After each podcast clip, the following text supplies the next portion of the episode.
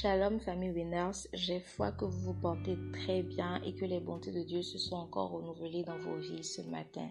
Je bénis le Seigneur pour tout ce qu'il fait au sein du mouvement Winners Meeting, qui je le rappelle est une plateforme de transformation pour la jeunesse et par la jeunesse. Et le troisième point de notre mission, inspiré de Luc chapitre 4 verset 18, est que nous sommes des exemples pour les jeunes qui ont perdu espoir et qui ne croient plus en l'avenir. Comme d'actualité depuis le début de la semaine, aujourd'hui encore, nous allons parler de la puissance de la prière corporative. Et ce matin, je souhaite partager avec nous cinq conditions essentielles à une prière corporative efficace. La première condition, c'est prier d'un cœur pur. Psaume chapitre 24, versets 3 et 4, nous comprenons que n'est digne de monter à la montagne de l'Éternel que celui qui a les mains innocentes et le cœur pur.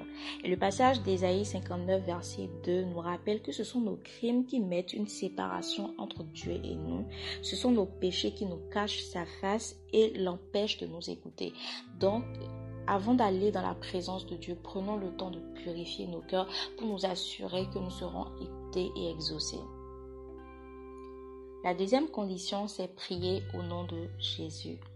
Dans Jean, le chapitre 16, les versets 23 et 24, Jésus nous dit, Ce que vous demanderez au Père, il vous le donnera en mon nom.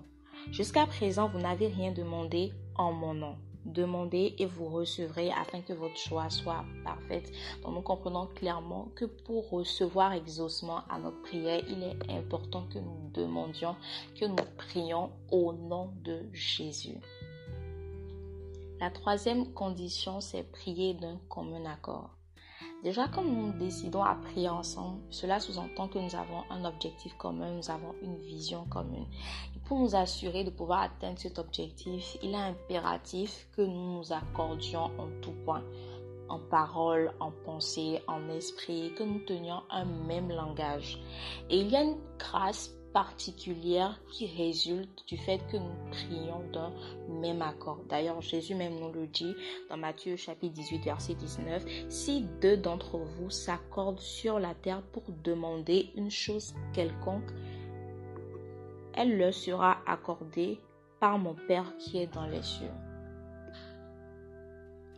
La quatrième condition, c'est prier en esprit et par l'esprit. D'abord, prier en esprit parce que la prière est avant tout un exercice spirituel.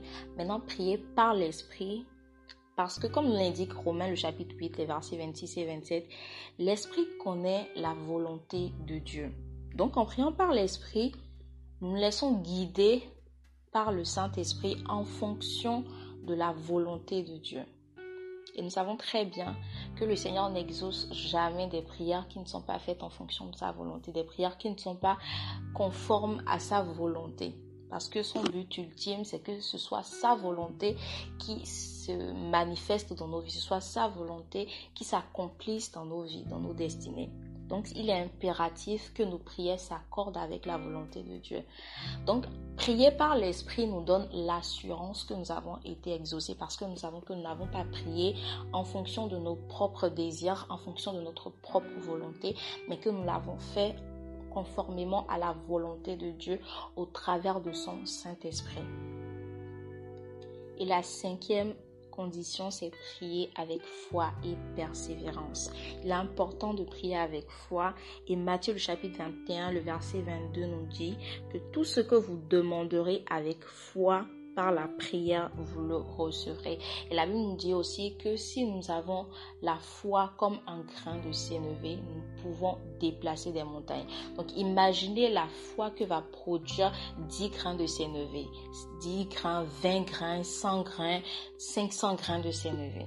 Ça va être extraordinaire. Ensuite, dans Éphésiens, le chapitre 6, le verset 18, Dieu lui-même nous encourage à prier avec une insistance infatigable. Nous ne devons pas nous relâcher dans la prière jusqu'à ce que nous obtenions ce que nous avons demandé au Seigneur. Que Dieu nous aide. Et ma prière pour nous ce matin est que le Seigneur nous aide à tenir compte dorénavant de ces éléments importants afin de jouir pleinement de la puissance qui résulte d'une prière corporative efficace.